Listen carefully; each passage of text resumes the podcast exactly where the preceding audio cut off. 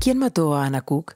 Es un podcast documental escrito por Rodrigo Fruxá, resultado de cinco años de investigación, el análisis de más de 400 páginas de documentación judicial, la realización de alrededor de 100 entrevistas con todos los involucrados y la recopilación de archivos audiovisuales y sonoros considerados relevantes para el caso.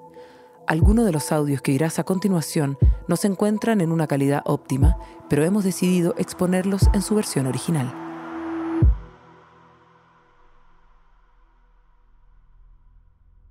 ¿Qué pasa? Es que te vas a enojar. ¿Qué es lo que me tienes que decir? No, no, si no importa. No, si no me dices me voy a enojar de verdad. Da ¿Qué lo pasa? mismo, te encuentro otro día. Mira, me conseguí la autopsia, ¿la vemos? No, no, no, dime ahora. Me enerva la gente que te empieza a contar algo y después para la mitad. De verdad, qué lata. Si no es importante, ¿podemos empezar nomás? No, no vamos a hacer nada hasta que me digas. ¿Qué pasa? Júrame que no te vas a enojar. Ya pues, ¿cuántos años tienes? Júralo. Ok, lo juro. Dime. Ya, lo que pasa es que desde que empezamos estas reuniones, con toda la información que hemos ido juntando, eh, encontré que era como un desperdicio que se perdiera. Igual te iba a contar. Ay, ya pues, ¿qué pasa? He estado grabando todas las reuniones. ¿Qué? He estado, he estado grabando todas las reuniones. ¿Sin preguntarme? Es para que no se nos olvide nada. ¿Y qué pretendes hacer con esas grabaciones? No sé todavía.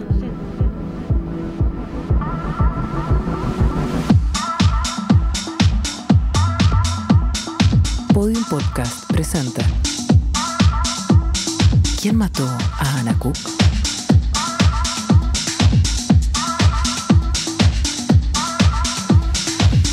Capítulo 4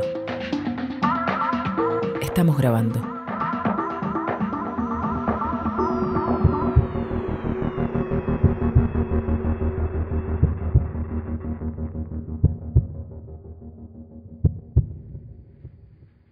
Ya, entonces dejemos grabado esto también. Sabía.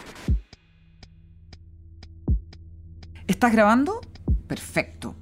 Me estás tratando de convencer que el gato invitó a vivir a la Ana a la casa de Tranquila porque nadie lo obligó. Él la invitó voluntariamente. La invitó porque le parecía alguien talentosa, entretenida, joven y que le podría servir para hacerle algunos trabajos, para llevar gente de moda a la casa.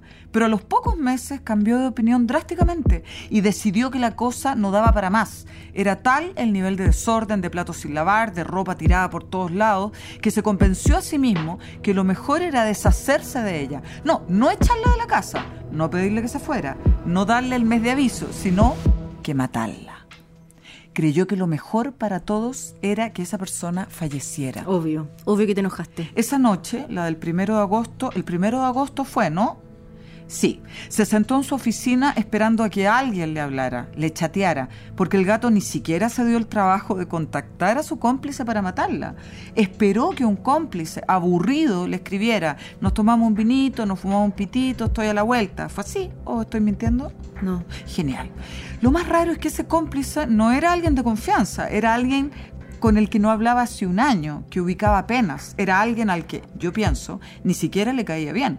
Pero se juntaron igual a planear un crimen. Troncoso llegó a la casa de Tranquila como a las 10 de la noche, ¿no? Sí. Bien. ¿Y qué deciden hacer los co-conspiradores apenas se instalan en el living? Aparecerse en la pieza de la futura víctima, mostrar la cara, presentarse ante otros tres testigos. Hola, soy Matías Troncoso, voy a estar a la brevedad involucrado en el homicidio de uno de ustedes, solo quería saludarlo. Hola, oye, ¿me convían cocaína para ir rompiendo el hielo? No, no es chistoso. ¿Por qué se irían a mostrar ellos dos a la pieza si iban a cometer un crimen horas después? N- No sé, para disimular. Claro, disimular. Disimular tanto que tras eso el gato, que según tú pasó ocho meses, agosto, septiembre, octubre, noviembre, Entendí. diciembre, Entendí. enero, febrero, marzo, ocultando la presencia en la casa de Troncoso, encubriéndolo para poder salir libre de polvo y paja, el gato quería tanto disimular que esa noche grabó un video en su celular donde se escuchan los dos juntos y lo subió a sus redes sociales, donde todo el mundo podía verlo. No, no todo el mundo. Sus contactos nomás. Bueno, sus contactos. Lo subió a sus redes y con Ana ya muerta. El video seguía ahí, a disposición. Estuvo meses disponible. Tampoco es que sus contactos fuera un grupo tan cerrado, porque alguien lo vio y le contó a la fiscalía. Sí, que descubrió que estaban mintiendo descaradamente. Y eso, que no hemos entrado a la cronología del supuesto asesinato.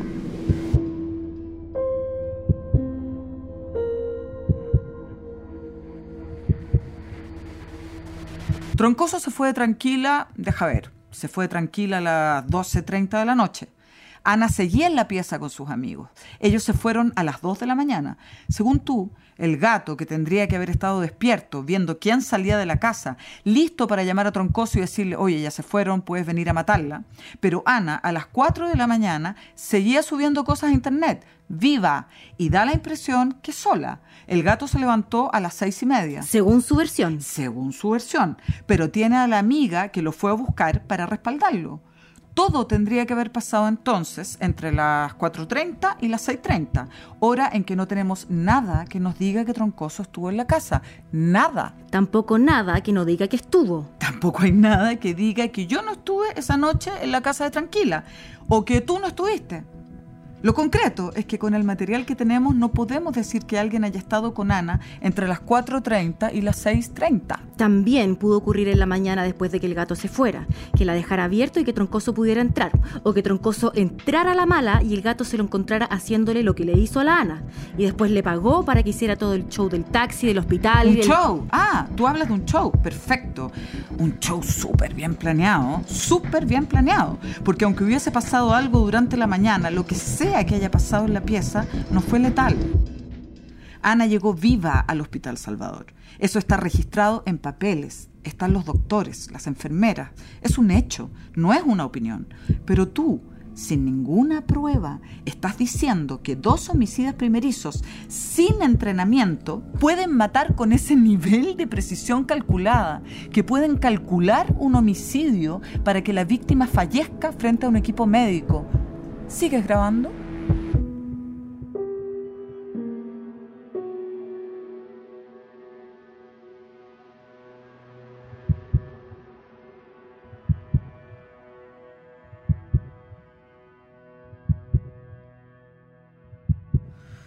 Entiendo lo que estás tratando de hacer. Centrarte en que ellos tuvieron la oportunidad de matarla, la ocasión, lo entiendo. No sé muy bien de dónde lo sacas, pero créeme que lo entiendo. Entiendo a lo que vas. Lo que yo te estoy tratando de mostrar es que no hay por qué. ¿Cómo? Es que no hay por qué haberla matado, no hay ningún móvil. Del gato me has dicho que se droga mucho, que al parecer es de hacer fiestas donde todos se meten con todo, etcétera, etcétera. Pero de ahí a tener una enemistad que lo lleve a querer matar a Ana, hay un mundo. ¿Qué ganó él con su muerte? ¿Puedes mirar un poco la autopsia que te traje? Ya, pero por favor dime antes, ¿qué ganó? Y ni hablar de Troncoso. Él sí que no tiene razones y de hecho ni siquiera se conocían con Ana hasta esa noche. ¿Te acuerdas? Ana, Matías, Matías, Ana. Claro, porque es una regla infalible. Uno tiene que conocer a su asesino, tiene que conocer a su violador. Tampoco existen los psicópatas, los narcisos perversos, las violaciones correctivas. Pero ¿por qué repites y repites la palabra violación, violador, violación? Alguien como Troncoso, acostumbrado a ganar, a modelos, a que las mujeres le digan que sí, se encuentra con Ana esa noche, que no tiene ningún interés en él, que no lo pesca, imagínate la frustración que puede generarle, la rabia. Sabemos que Troncoso tenía un comportamiento sexual poco común. Por un mail. Lo sabemos por un mail.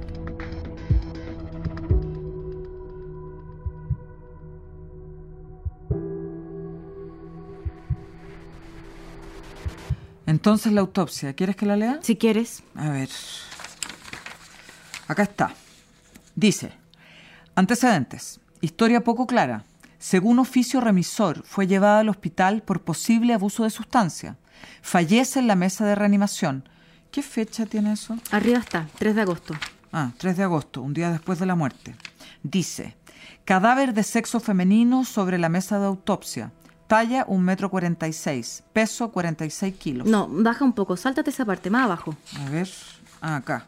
Dice, tatuaje de un pez de color rojo con negro en el trozo superior del brazo izquierdo. No, más abajo, más. ¿Dónde? ¿Dónde? Ma- más, ahí, más abajo. Ah, ya, acá.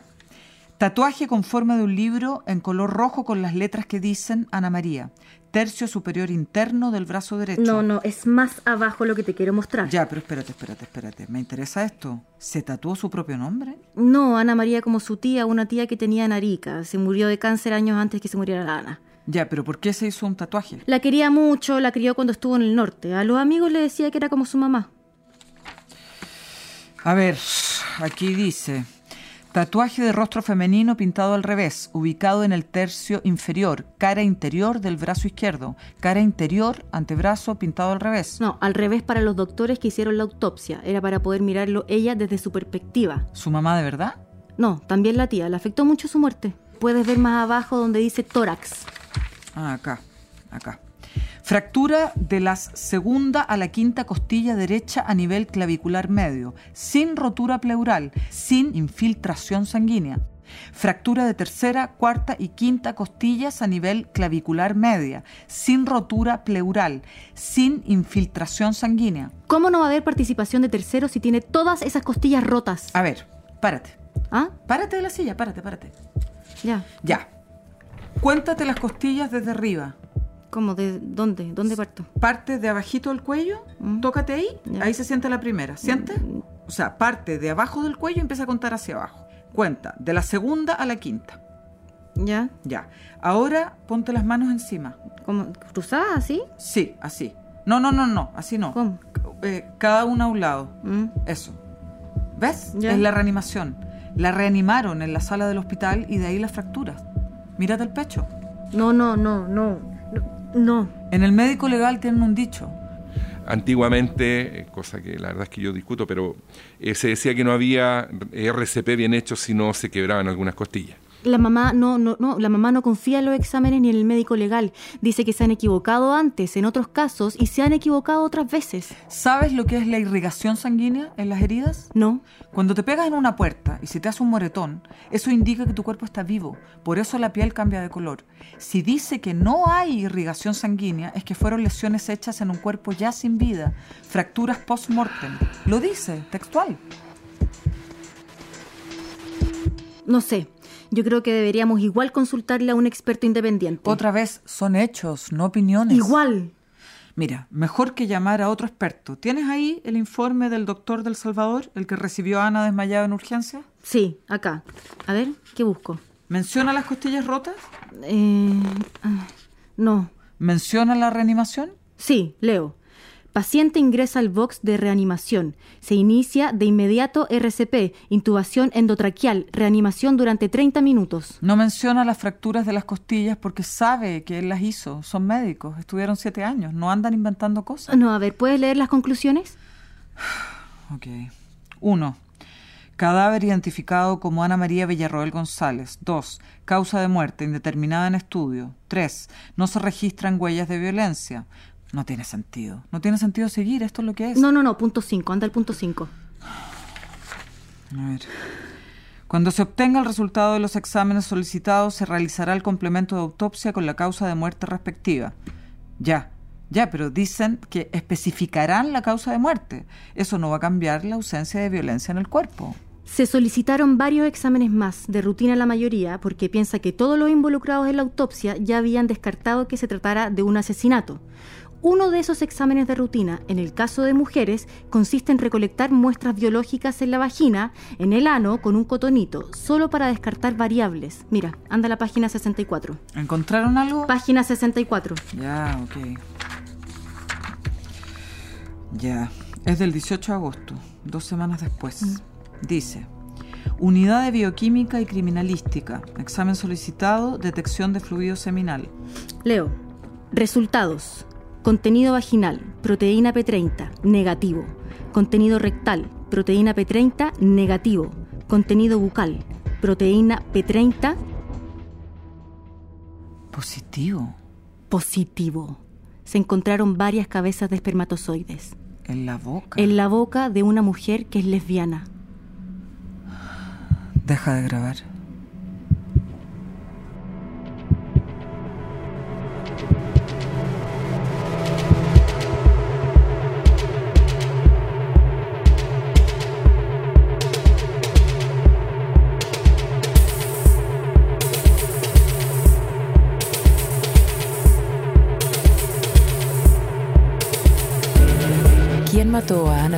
Es una serie sonora original de Podium Podcast. Guión, Rodrigo Fluxa. Investigación, Valentina Millán, Sebastián Palma y Rodrigo Fluxa.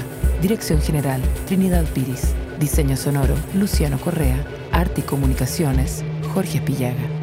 Entrevistado, Armando Valdés. Médico, y jefe del Departamento de Clínica Forense del Servicio Médico Legal.